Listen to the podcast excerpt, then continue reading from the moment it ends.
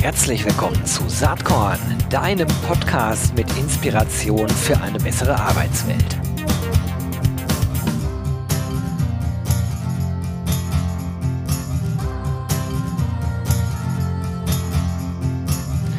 Hallo und herzlich willkommen zum Saatkorn Podcast. Heute haben wir ein ganz spannendes äh, Thema. Äh, es geht äh, um die Frage der Gleichstellung von Frauen. Es geht um ein Arbeitgebersiegel von Brigitte, aber vor allen Dingen geht es erstmal auch um Frau Prof Professorin Dr. Bettina Kohlrausch. Ganz herzlich willkommen. Hallo. Hallo, du bist äh, wissenschaftliche Direktorin ähm, und Leiterin des Wirtschafts- und Sozialwissenschaftlichen Instituts der Hans-Böckler-Stiftung. Vielleicht kannst du zum Anfang einmal so ein bisschen erzählen, was deine Arbeit da ist äh, und vielleicht auch für diejenigen, äh, denen die Hans-Böckler-Stiftung nicht sagt, einmal kurz erklären, was ihr da macht. Genau, sehr gerne mache ich das. Die Hans-Böckler-Stiftung ist eine gewerkschaftsnahe Stiftung, wie der Name schon nahelegt. Hans Böckler war ein großer Gewerkschafter und die Stiftung hat verschiedene Bereiche und zu diesen Bereichen gehören auch Forschungsinstitute.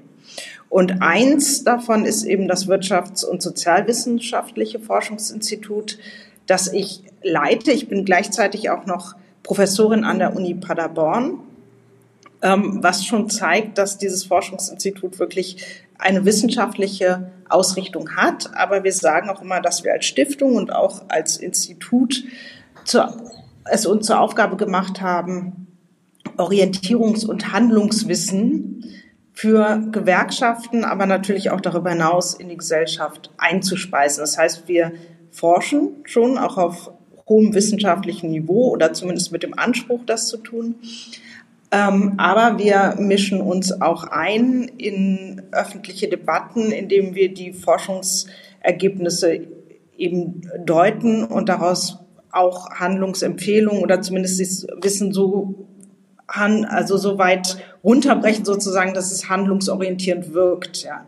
Das heißt, ähm, wir, wir forschen, sind aber auch relativ nah dran an ja, politischen öffentlichen Debatten rund um das Thema Arbeit. Das äh, deuten sozusagen auch die Schwerpunkte an, mit denen du dich so selbst äh, dort auseinandersetzt. Ich zähle mal ein paar auf. Soziale Ungleichheit, Verteilung von Arbeit, auch während der Pandemie, dem Fokus auch durchaus auf Care-Arbeit. werden, werden wir gleich noch drüber sprechen. Das Thema Arbeitszeit, Homeoffice, das sind natürlich Themenfelder, die gerade in den letzten zwei Jahren nochmal eine ganz grundlegende Veränderung erfahren haben. Inwiefern spiegelt sich das jetzt nach der für, vielleicht für, aus wissenschaftlicher Perspektive erst kurzen Zeit auch schon in euren Studien wieder? Ähm, das hat sich eigentlich sofort in unserer Arbeit und auch in unseren Studien niedergeschlagen, weil wir sehr früh während der Pandemie angefangen haben, das wissenschaftlich empirisch zu begleiten. Wir haben ein Panel aufgesetzt, wo wir das erste Mal ähm, Erwerbstätige oder Erwerbspersonen, sagt man, weil wir wollen ja nicht nur die Leute, die arbeiten, sondern auch Arbeitslose, also alle, die arbeiten könnten sozusagen, Erwerbspersonen befragt haben im April 2020. Und seitdem haben wir sieben Wellen schon sieben weitere Wellen erhoben. Das heißt, wir haben dieselben Menschen inzwischen siebenmal befragt und konnten dadurch ziemlich ja, nah an der Entwicklung sein, um zu zeigen, wie, wie sich die Pandemie ausgewirkt hat auf die Erwerbsbevölkerung. Und da haben wir gar nicht nur gefragt, also wie viel arbeiten Sie? Wir konnten natürlich zeigen, die Arbeitszeit ist runter, ist ja auch immer noch im Durchschnitt. Leute arbeiten im Durchschnitt immer noch weniger. Wir konnten auch zum Beispiel gucken, was macht das mit der ähm, äh, mit der Verteilung von Erwerbsarbeit und Sorgearbeit, was macht das mit der Geschlechtergerechtigkeit. Und wir haben auch so Dinge wie Belastung und Sorgen abgefragt, weil es ja klar ist, dass so eine ähm, ganz existenzielle Veränderung von Lebensrealitäten, die ja über die Arbeitswelt auch hinausgehen, äh, Menschen einfach ja, also auf, auf vielen Ebenen betrifft, belastet, dass die Sorgen groß sind. Und auch das haben wir gefragt. Und das Spannende ist eben, dass wir dieselben Leute immer wieder fragen. Und dann können wir eben die Entwicklung wirklich aufzeigen. Und ähm, insofern haben, haben wir eigentlich sehr schnell unsere Forschung darauf eingestellt. Super, das ist ja wirklich mega spannend. Ähm, äh, hätte ich jetzt gar nicht mit gerechnet, dass das so schnell gehen kann. Und ich finde sehr spannend, dass ihr sozusagen die gleichen Leute oder dieselben Leute befragt äh, in, innerhalb dieser Forschungsreihe. Was sind denn so verschiedene Entwicklungen, äh, die sich da rauskristallisieren? Ähm, wir haben natürlich zum einen erstmal gesehen, dass je nachdem, in welcher Phase man war, sehr viele Menschen in Kurzarbeit waren, aber auch unterschiedliche Menschen. Also ähm, während teilweise auch die Industrie stark betroffen war, was dann eher stärker ähm, Hotel- und Gaststättengewerbe. Ähm, und wir haben gesehen, dass die Folgen der Pandemie, also vor allen Dingen Einkommenseinbußen, häufiger Menschen getroffen hat, die ohnehin schon äh, vorher ein geringes Einkommen hatten. Deshalb haben wir die Sorge, dass sich Einkommensungleichheit durch die Pandemie vergrößert. Und dann hatten wir diese ganz, ganz großen Block der Geschlechtergerechtigkeit. Ja. Und da haben wir zum Beispiel gesehen, also wir haben gefragt, mussten Sie äh, während der Pandemie wegen fehlender Kinderbetreuung die Arbeitszeit reduzieren? Und das haben zum Beispiel Frauen deutlich häufiger gesagt als Männer. Das ist jetzt wenig überraschend, weil das war vor der Pandemie auch schon so. Aber während so der, der Anstieg der Menschen, die das gesagt haben, parallel geblieben ist. Ja, es haben mehr Frauen gesagt, aber es haben auch mehr Männer gesagt am Anfang der Krise, hat sich das dann im Verlauf so auseinanderentwickelt. Also während der Anteil der Männer, die reduziert haben, gleich geblieben ist, ist der Anteil der Frauen nochmal deutlich gestiegen, auch gerade in den Zeiten, in denen es eigentlich gar keinen Lockdown mehr gab, aber eben auch keine zuverlässige Betreuung, weil die Schulen zu hatten zum Beispiel. Und da sieht man, dass das so auseinandergeht. Und deshalb ist die zweite große Sorge, die wir haben, dass auch die Geschlechterungleichheit im Zuge der Pandemie größer geworden ist oder langfristig größer wird. Das ist beunruhigend, äh, zumal ja äh, in den letzten Jahren äh, vielfach versucht wurde, genau dagegen anzuarbeiten und dieses ganze Thema auch vor dem Hintergrund des demografischen Wandels und der schwierigen Situation auf dem Arbeitsmarkt ähm, natürlich absolut kontraproduktiv ist in allen möglichen Belangen. Ne? Ob man da jetzt gesellschaftlich drauf guckt, ob man wirtschaftlich drauf guckt, äh, wir scheinen zurückzufallen. Und es gab so äh, ein paar auch prominente Mahnerinnen in dem Fall. Ich denke an Julia Jekel oder auch Janina Kugel, die äh, zum Anfang der Pandemie oder kurz nachdem die Pandemie äh, losgegangen war, vielleicht so drei, vier Monate später schon gesagt haben, das ist sehr beunruhigend. Und jetzt bestätigt ihr das äh, aus wissenschaftlicher Perspektive. Ähm, was sind denn dann die Handlungsmaßnahmen, die man eigentlich empfehlen muss auf einer gesellschaftlichen Ebene, aber vor allen Dingen auch auf einer unternehmerisch-ökonomischen Ebene? Was müssen wir tun, um dieser Entwicklung Einhalt äh, zu gebieten? Ja, das ist eine gute Frage. Also wir sehen ja, der Knackpunkt ist wirklich diese Frage, wer übernimmt die Sorgearbeit? Und ähm, was ich ganz interessant fand, ist, dass es ja sehr viele Maßnahmen gab, um Erwerbsarbeit zu schützen. Es gab aber eigentlich gar nicht so viele Maßnahmen, um diese Sorgearbeit oder die zu, zu schützen oder abzusichern, die eben mehr geworden ist, weil die Schulen die Kitas zu hatten. Das Einzige, was es gab, ähm, war die Ausweitung der Kinderbetreuung, der Kinderkrankentage. Und da haben wir auch nur in einer Welle, aber haben wir auch mal gefragt, haben Sie die genutzt? Und da haben nur 20 Prozent der Eltern gesagt, sie haben die genutzt. Und dann mhm. habe ich nochmal versucht, näher zu verstehen, warum nicht? Und da konnte man zum Beispiel sehen, Menschen, die befristet beschäftigt waren, haben die seltener genutzt. Und daraus schließe ich, dass viele Menschen zwar das Recht haben, Kinderkrankentage zu nehmen, aber das, weil es die Arbeitsabläufe ähm, eben nicht ermöglichen, es nicht tun und möglicherweise auch unter Druck stehen. Da kann man jetzt sagen, in den Unternehmen gibt es wahrscheinlich zwei Probleme. Das eine ist ein, ein fehlendes Verständnis für Vereinbarkeitsproblematiken. Ähm, und da ist es natürlich immer besonders misslich, wenn dann noch in der Wahrnehmung ist, es ist immer nur ein Problem der Frauen. Ja, da wäre es eigentlich gut, wenn es eine Unternehmenskultur gäbe, die gerade auch für Männer da Möglichkeiten schafft der Vereinbarkeit. Und das andere ist, glaube ich, wirklich die Personalplanung. Das kenne ich ja auch durchaus ähm, von, von uns im Institut. Wir tun ja so, als wären alle Menschen, wenn wir, also wenn wir planen, wie wir Personal einsetzen, dann wird häufig eben so geplant, als würden alle Menschen 100 Prozent zur Verfügung stehen, was natürlich nicht stimmt, weil Menschen gelegentlich mal krank werden. Ähm, und äh, dann entstehen eben sofort Engpässe, wenn Leute ausfallen. Und es sind einfach keine Spielräume dafür da, dass Menschen sagen, auch wenn sie das individuelle Recht haben, ich gehe jetzt mal zwei Wochen raus und äh, kümmere mich ja, das müssen ja gar nicht nur die Kinder sein. Wir haben einen demografischen Wandel. Menschen werden zukünftig auch noch häufiger für ihre Eltern zum Beispiel sorgen müssen. Und das sind ja auch häufig sehr plötzliche. Ja, wenn jemand dann plötzlich zum Pflegefall wird, dann, dann muss man schnell raus und was organisieren. Und letztlich, glaube ich, ist es ganz wichtig, dass wir ähm, Arbeit so organisieren, dass wir eben eher davon ausgehen, dass Menschen zu 80 Prozent zur Verfügung stehen, anstatt zu 100, ähm, weil es eben dann die Flexibilität da ist, dass Menschen auch wirklich mal raus können. Und das, davon haben, glaube ich, auch langfristig alle was, weil wir haben, das habe ich ja eben schon gesagt, Belastungen auch abgefragt. Und da sehen wir so eine enorme Belastung äh, bei Eltern und insbesondere bei Müttern, dass ich glaube, dass wir da wirklich ähm, massenweise das irgendwann auch in, in Ausfällen wieder aufschlägt, weil die Leute können einfach nicht mehr und funktionieren jetzt vielleicht noch so lange sie müssen, aber irgendwann wird es nicht mehr gehen. Das kann ich mir auch vorstellen. Ich bin ja auch nicht nur Blogger und Podcaster, sondern eben auch Geschäftsführer und gucke natürlich auch im eigenen Unternehmen und stelle natürlich fest, dass äh, Menschen in dieser Situation, also gerade vielleicht auch in dieser bestimmten Lebensphase, wo man Familien gründet, äh, wo man Karriere machen will, äh, natürlich total unter Druck stehen. Das war immer schon so und äh, dieses Ausbalancieren ist problematisch. Jetzt ist es aber ja doch auch so, dass durch die Digitalisierung wir zumindest in bestimmten Berufsbildern, in bestimmten Berufsbereichen ja eigentlich auch zu mehr Freiheit kommen. Und, und, und dann, also weil man theoretisch äh, flexibler mit Arbeit umgehen kann, ne, was Arbeitsort, aber auch Arbeitszeit angeht.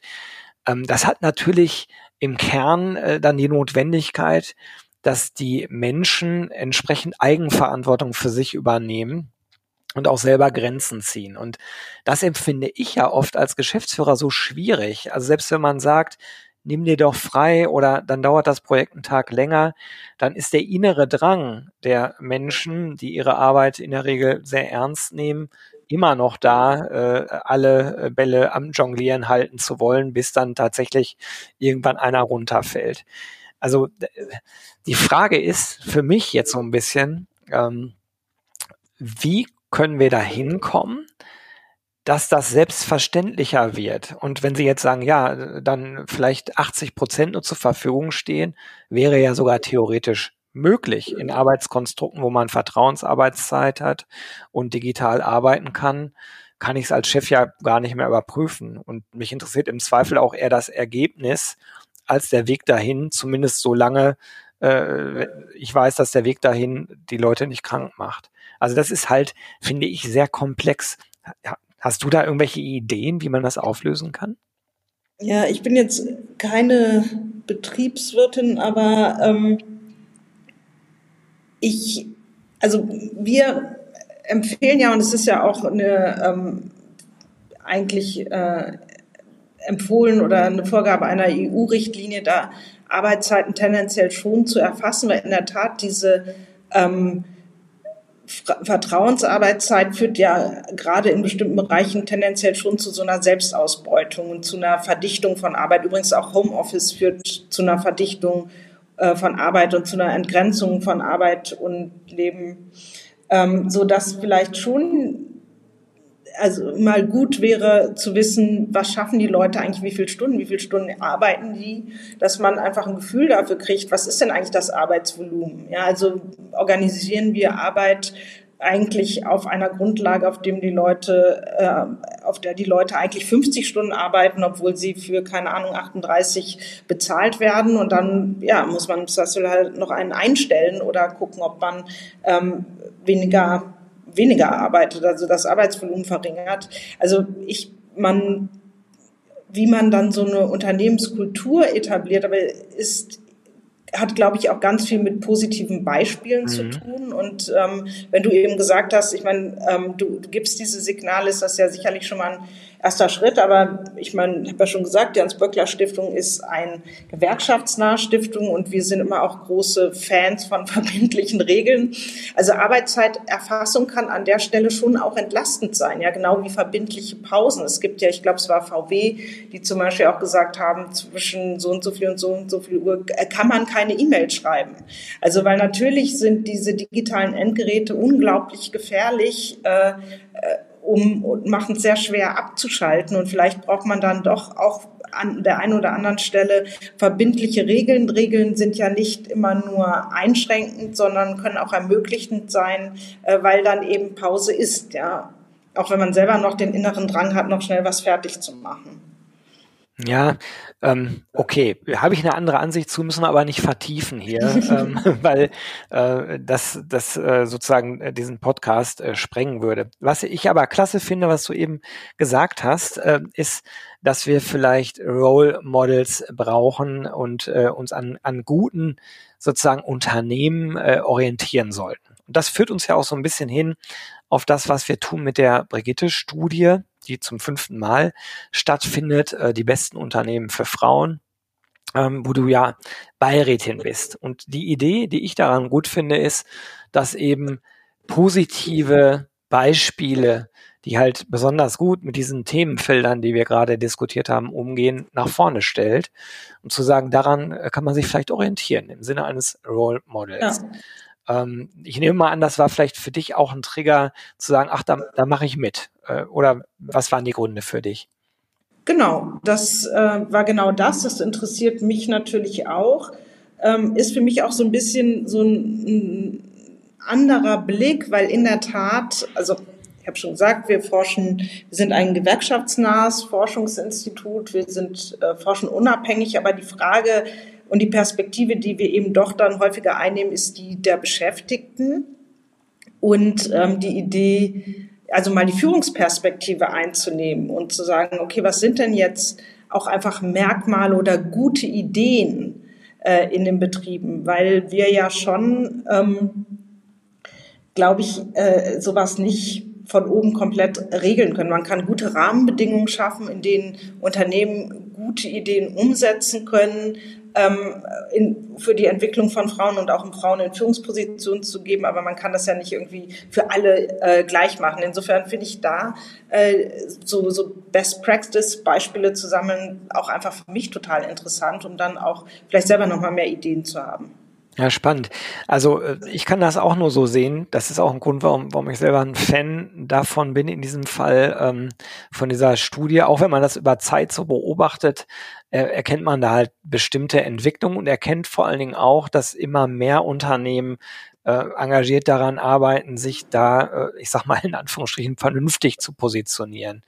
Das machen Unternehmen natürlich nicht aus Spaß, sondern am Ende glaube ich schon, dass ganz stark auch dieses Thema, wie attraktiv sind wir als Arbeitgeber, wie leicht fällt es uns, äh, äh, die Leute auch, äh, die Menschen zu gewinnen und auch zu halten im Unternehmen. Äh, am Ende sind es halt Wirtschaftsunternehmen. Ne? Also das, da muss man sich nichts vormachen. Aber dann daraus zu lernen, ist, glaube ich, der richtige Weg. Und vielleicht ein kleiner Hinweis nochmal, man kann an der Befragung teilnehmen bis zum 6. Mai, das kostet nichts.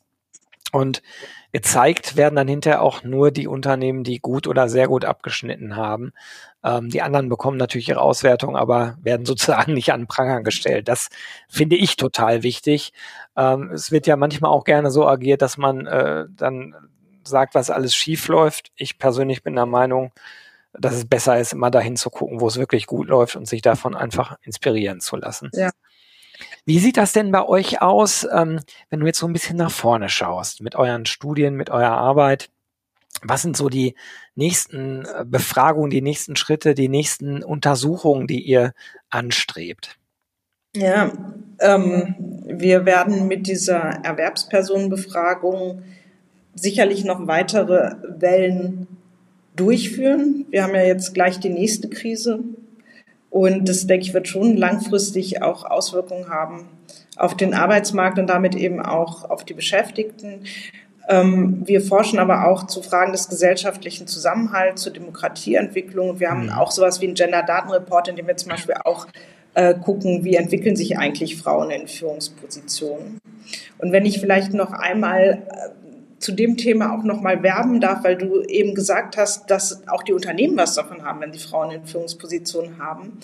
Da ich bin im Vorfeld dieses Podcasts, als ich mich vorbereitet habe, auf eine Studie gestoßen von, ähm, von ILO, und äh, die haben auch nochmal gezeigt, dass tatsächlich, also nicht nur im Hinblick auf, äh, auf Recruitment, sondern auch wirklich auf Gewinnentwicklung, auf äh, Innovation, äh, bessere Kundenorientierung, Unternehmen, die ähm, Frauen in Führungspositionen haben und die vor allen Dingen so ein Diversity Management selber betreiben, dass die zumindest selber angeben, in diesen Bereichen besser abzuschneiden. Das heißt, es ist wirklich äh, in dem Fall eine Win-Win-Situation. Die Unternehmen haben was davon, Frauen äh, nicht nur einzustellen, sondern ihnen auch Führungsentwicklung oder Entwicklung hin zu Führungspositionen zu ermöglichen. Ja, ich bin davon felsenfest überzeugt. Ähm, so übrigens äh, mit diesem ganzen Thema Diversität, was ja noch deutlich, deutlich weiter ist als in Anführungsstrichen nur die äh, Geschlechter-Thematik. Äh, ja. ne? Also wenn man auf die Webseite beispielsweise der Charta der Vielfalt geht, da gibt's äh, sieben Diversitätsdimensionen.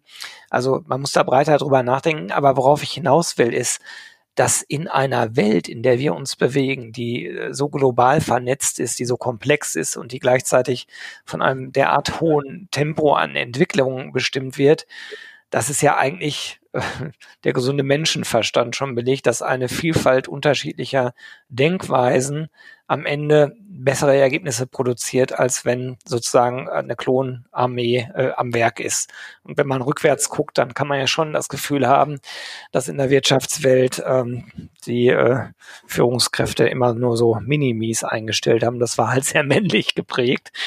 Ähm, und ich glaube halt, dass Vielfalt an sich ähm, zwar anstrengender ist, aber die besseren Ergebnisse produziert. Und ich glaube, eine Alternative haben wir dazu gar nicht.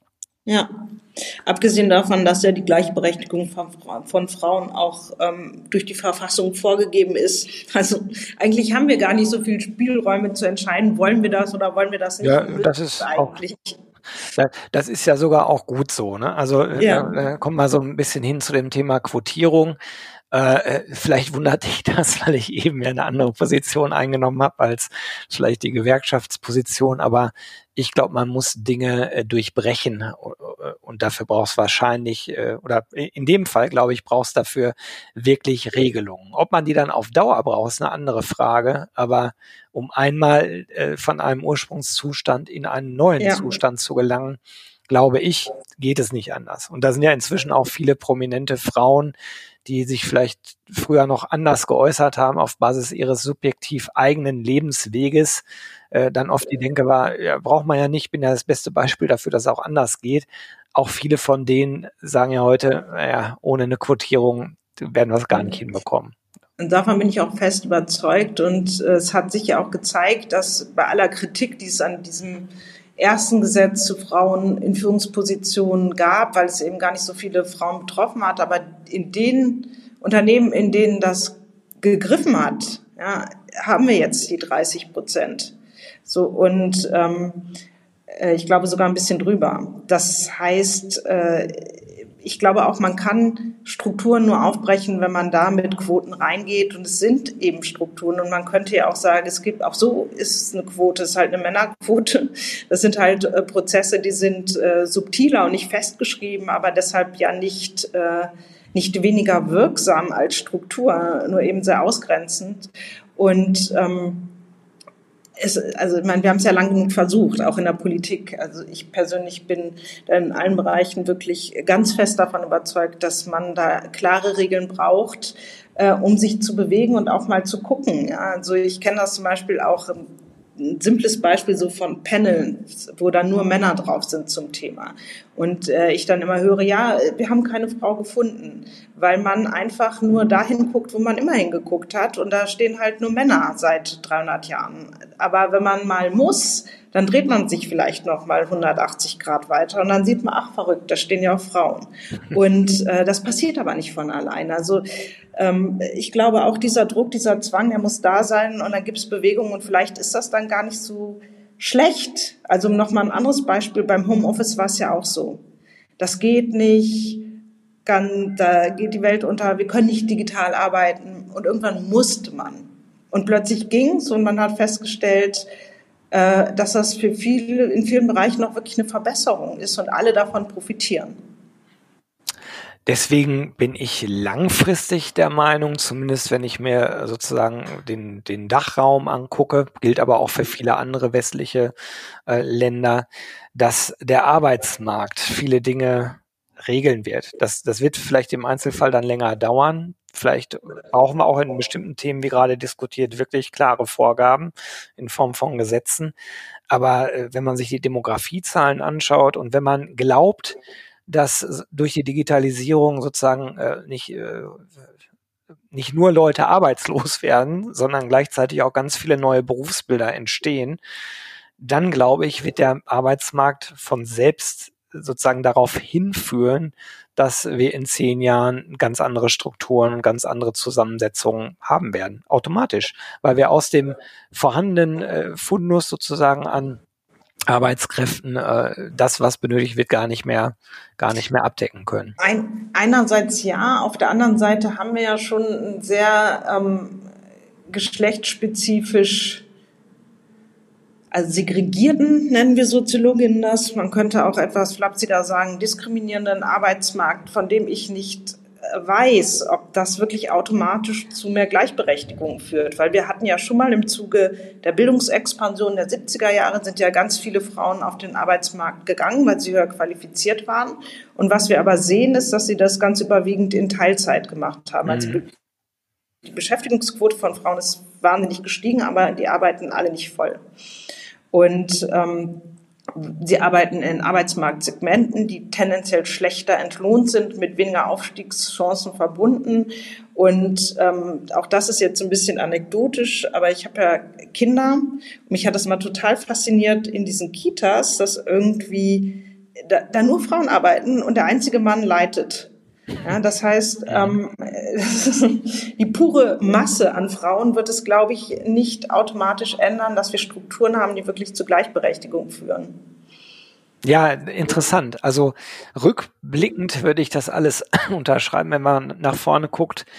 Ich kriege gerade ja mit, qua Job sozusagen, wie verzweifelt Unternehmen anfangen, nach ja. Personal zu suchen. Und ich, ich behaupte zu wissen, auf Basis der Datenlage, dass wir erst am Anfang dieser Entwicklung stehen. Das wird jetzt jedes Jahr bis 2030 schlimmer werden.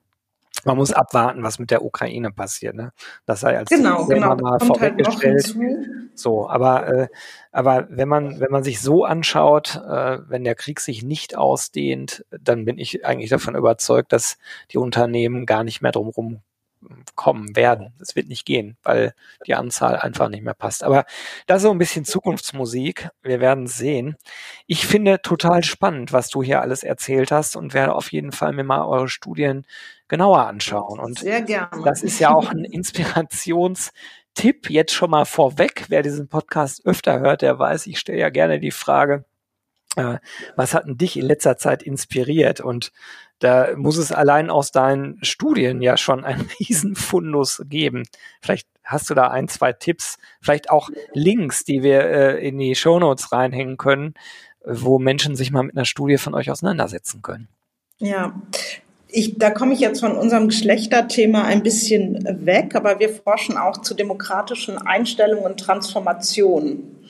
Und da haben wir einen Befund, den ich ganz spannend finde, nämlich dass Menschen, die in Arbeit sind und noch mehr in guter Arbeit, in also sozial gut abgesicherter Arbeit, materiell gut abgesicherte Arbeit, aber auch so in, in Arbeitskontexten, in dem sie sich gehört fühlen, wo sie sagen, meine Meinung zählt, ähm, dass die deutlich, deutlich seltener zur antidemokratischen Einstellung neigen. Und daran kann man sehen, dass die Erwerbsarbeit nach wie vor ein Ort ist, in dem Menschen sozial integriert werden, Teil der Gesellschaft werden. Und ich finde das inspirierend dahingehend, dass wir wirklich sehen, es lohnt sich, dafür zu sorgen, dass Erwerbsarbeit ein Ort ist, in dem Menschen gute Bedingungen vorfinden, nicht nur für die Menschen selber, sondern für uns als Gesellschaft. Wenn wir eine Demokratie bleiben wollen, wenn wir eine offene Gesellschaft bleiben wollen, dann ist das der Ort, wo Menschen erleben können, dass das, was sie sind und was sie tun, einen Wert hat. Und das scheint nach wie vor für sehr viele Menschen auch ein wichtiger Ort für genau diese Erfahrung zu sein. Das finde ich inspirierend äh, für weitere Forschung, aber auch um sich praktisch dafür einzusetzen. Das ist Musik in meinen Ohren und zwar auch deshalb, weil das Mission Statement der Firma, die ich äh, leite, Territory Embrace, heißt wie folgt. Wir glauben, dass jeder Mensch den bestmöglich passenden Job und Arbeitgeber verdient. So, das ist, das ist der Glaubenssatz und ähm, dahinter steckt natürlich die Idee, und jetzt wird's anmaßend, vielleicht äh, schmunzeln jetzt auch einige, ich meine es aber total ernst, wenn alle Menschen das so hätten, wäre die Welt definitiv ein besserer Ort. Da bin ich felsenfest von überzeugt.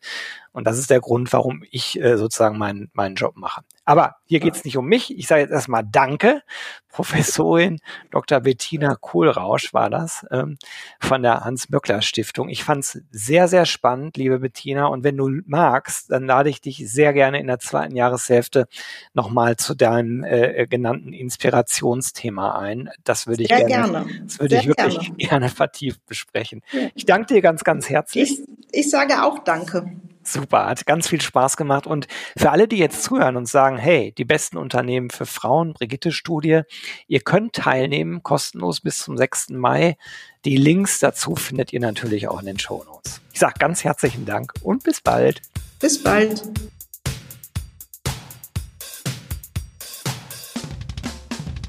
Jo, das war diese Saatkorn Podcast Episode, aber ich habe noch was für dich.